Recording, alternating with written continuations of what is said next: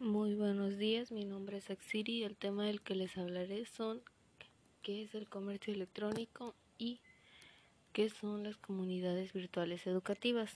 Para empezar, ¿qué es el comercio electrónico?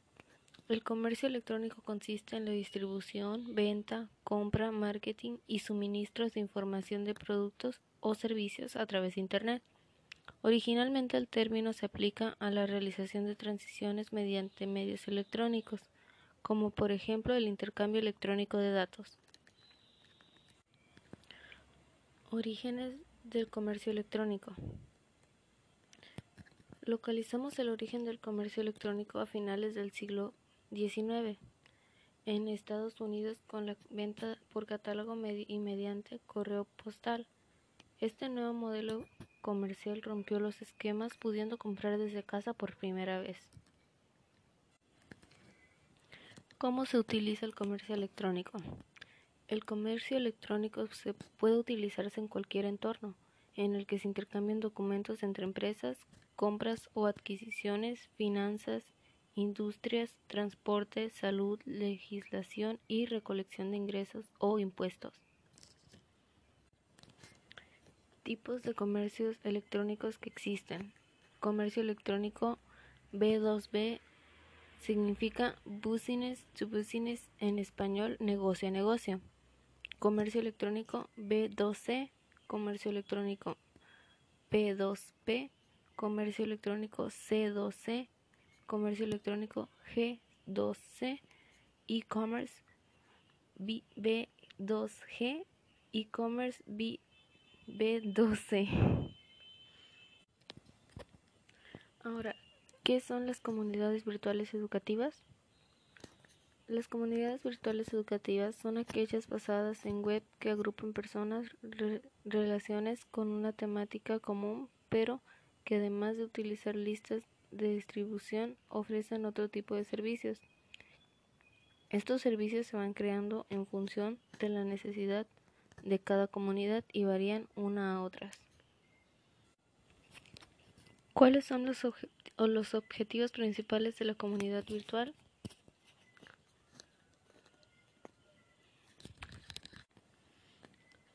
El objetivo de la comunidad virtual educativa debe ser la, la, la, construcción de un conocimiento colectivo del que todos pueden apropiarse a través del intercambio de experiencias, ideas y opiniones. Debe primar la importancia del diálogo de la naturaleza bidireccional y la participación y colaboración de todos en torno a un mismo fin. En resumen, estas comunidades virtuales permiten un intercambio de conocimiento entre personas, ya que existe un fin común entre ellas que genera actividades a realizar y contenidos que circulan como producto de esta interacción. Ventajas y desventajas de las comunidades virtuales educativas. Ventajas. La posibilidad de una comunicación instantánea y una comunicación retardada. Comunicación e interacción. Difusión y acceso a comunidades alejadas geográficamente. Comodidad total. Se puede seleccionar una variedad de recursos de aprendizaje que vayan de acuerdo con la necesidad de aprendizaje de cada alumno. Interacción con y entre individuos de diferentes culturas. La habilidad de enfocarse en las ideas de los participantes sin prejuicios por la edad, la raza, el género, nivel social, etc. Permanencia. Las actividades y experiencias se capturan fácilmente para que los alumnos las estudien, evalúen y las usen las veces que sean necesarias. Prontitud. El aprendizaje justo a tiempo tiene un impacto muy positivo en la capacitación de las personas que trabajan.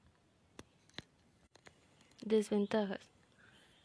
Cada vez se da menos interacción personal, se presenta pasividad en el sujeto frente a este medio, pues se, se percibe como un como un medio fácil, inexistencia de estructura pedagógica en la información y multimedia, dificultades organizativas, problemas técnicos y altos costos de mantenimiento.